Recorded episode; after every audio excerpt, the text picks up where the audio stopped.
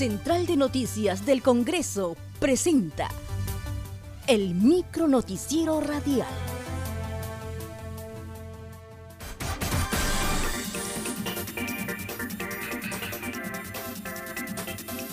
¿Cómo están? Les saluda Raquel Salazar. Hoy es 22 de enero y estas son las principales noticias del Congreso de la República.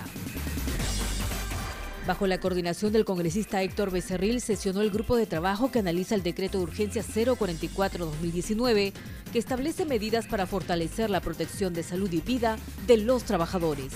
La norma surge a raíz de la muerte de dos trabajadores de una conocida cadena de comida rápida, ocurrido el pasado 15 de diciembre en la ciudad de Lima. Al respecto, Luz Irene Orellana, directora general de la Dirección General de Políticas de Inspección de Trabajo del Ministerio de Trabajo, sostuvo que la norma busca implementar mecanismos de sanción de carácter administrativo, como el cierre temporal del negocio como mecanismo preventivo ante el peligro de la salud o la vida del trabajador, ello sumado a la multa económica que se le impondrá a la empresa por infracción a la ley. Primero, se está estableciendo que ahora el inspector va a poder cerrar el área de trabajo que pone en riesgo la seguridad del trabajador de manera preventiva, situación que antes no se podía dar. También se está contemplando, adicionalmente a la sanción de multa que ya existía, la sanción de cierre de la unidad productiva. Y es un cierre temporal porque la sanción lo que busca es que la empresa no vuelva a incumplir, disuadirla de tal manera que implemente los mecanismos necesarios para cumplir con la normativa y continuar con el negocio. Entonces, a nivel administrativo, que es donde se aplica la sanción de cierre temporal, lo que se está queriendo es efectivamente poner una sanción administrativa más drástica porque se suma a la multa económica que de todos modos la empresa va a tener y que permite eh, establecer una posibilidad de que la empresa pueda tener una sanción mucho más fuerte frente a la comisión o a la infracción que ha ocasionado la muerte de un trabajador. Por su parte, Víctor Sarzo, funcionario del Ministerio de Trabajo, sostuvo que la norma también exige a los empleadores contratar un seguro vida ley a sus trabajadores desde el primer día que empiecen a laborar. Añadió que la ley antes disponía que ese seguro era dado para todo aquel personal con más de cuatro años de trabajo continuo en la empresa. Sin embargo, de acuerdo a sus estadísticas, solo el 20% de trabajadores formales cuenta con ese tiempo de servicios en un mismo centro de labores por lo que debido a la alta rotación de trabajadores en un centro laboral, hacía inaplicable la ley que busca amenguar contingencias negativas hacia los trabajadores.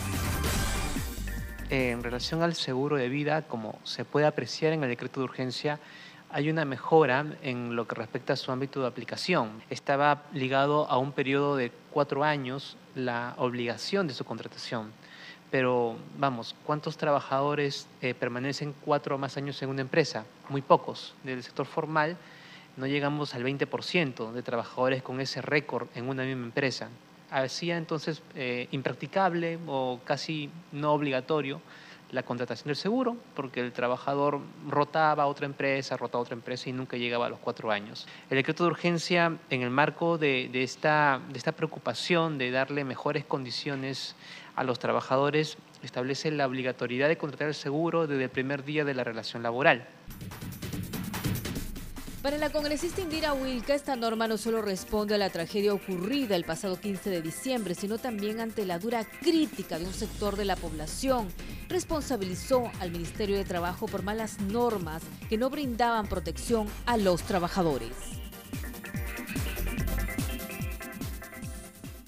Este decreto mismo nacía producto de la muerte de estos dos trabajadores y yo debería decir que no, ni siquiera nació después de la muerte de estos dos trabajadores, nació después de la reacción frente a la posición de la ministra, porque ella entendía que todo estaba bien y lo que había que seguir eran los canales regulares que permitían justamente las normas del sector trabajo, esperar un mes para el primer informe, ver que salga la multa hacia la empresa y bueno, ahí todo bien, no había nada más que mejorar, no había nada más que analizar, cuando hoy lo que estamos eh, escuchando es que había un conjunto de cosas que efectivamente estaban mal, habían cosas que se venían alertando.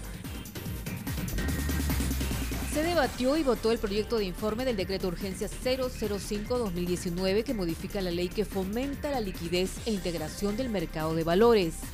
Edmundo del Águila, coordinador del grupo, dijo que el decreto de urgencia tiene como propósito prolongar la exoneración de la renta a las transacciones bursátiles, con el fin de darle mayor dinamismo a la economía nacional. Lo que, lo que está en discusión es el tema de que finalmente en una situación, en una coyuntura política como la que vivimos, es decir, en la que no hay Congreso y únicamente opera la comisión permanente no se puede, no se puede legislar, no se puede sacar decretos de urgencia de temas tributarios. Y finalmente este es un tema tributario porque es una exoneración al impuesto a la renta. Pero bueno, independientemente de este análisis eh, legal o normativo, hay un análisis práctico. Pero finalmente lo que hace es darle extensión o, darle, o prolongar ya una política que se viene ejecutando desde el año 2016 o 2015, perdón. Entonces, ¿qué es lo que busca este decreto? Un poco exonerar de la renta algunas transacciones bursátiles con el mecanismo y el objetivo de darle dinamismo ¿no? a, este, a este sector que, por cierto, y en comparación a algunos países sudamericanos y latinoamericanos, está bastante retraído. En otras noticias, el presidente del Congreso, Pedro Lechea Álvarez Calderón, condecoró con diploma de honor al alumno egresado de nivel secundaria Héctor Jesús Rodríguez Alfaro por haber obtenido las medallas de plata en la cuarta Olimpiada Internacional de Megaciudades en Rusia, área química, y en la decimosegunda Olimpiada Iberoamericana de Biología en Bolivia, realizada en el año 2019. El titular del legislativo indicó que para llegar al éxito debe existir una combinación de valores tanto en el hogar como en el centro de estudios. O sea, acá no es solamente Héctor, que hoy día le da una alegría al Perú, sino es que acá hay que ver que acá hay una combinación de factores que ha determinado que Héctor tenga éxito. Una parte importante, obviamente, su casa, su familia. Vienen de un hogar de trabajo, este es una persona que está dedicado al mundo del taxi, que lo hace con honestidad comprobada, pero con valores y una persona que trabaja y que, como cualquier peruano, y que se ha encontrado en un entorno con sus maestros y los maestros han podido darle en el Perú una calidad de educación que hoy a nivel internacional el Perú aparece como un país en que la educación es buena, que la educación puede tener éxito, que la educación genera alternativas para su población y no viniendo de un entorno ni acomodado, de un entorno de facilidades. Por su parte, Héctor Jesús Rodríguez Alfaro, ganador de la medalla de plata en las Olimpiadas en Rusia por sus conocimientos en química y en biología, agradeció al presidente del Parlamento y a las personas que han estado involucradas en su educación. Estoy muy agradecido con el señor presidente del Congreso, con eh, muchas personas que estuvieron involucradas conmigo, con mi formación, como mis padres principalmente, eh, mi colegio, Sacoliveros. Eh, estoy muy agradecido porque me permitieron llegar hasta aquí. Quiero dar un mensaje que yo he aprendido conforme pasaban los años, conforme cada aula yo veía compañeros que tenían mucho talento, que podrían llegar muy lejos, que veía en mis amigos, hasta en mi familia.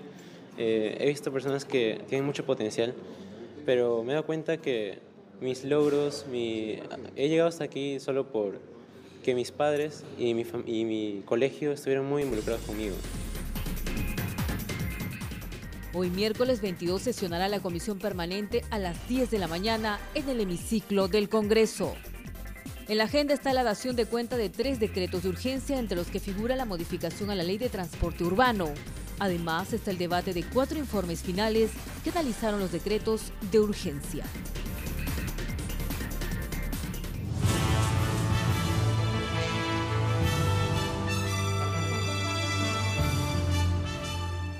Hasta aquí, el micro noticiero radial de la Central de Noticias del Congreso una producción de la Oficina de Comunicaciones. Visita nuestras redes sociales y página web www.congreso.gov.pe.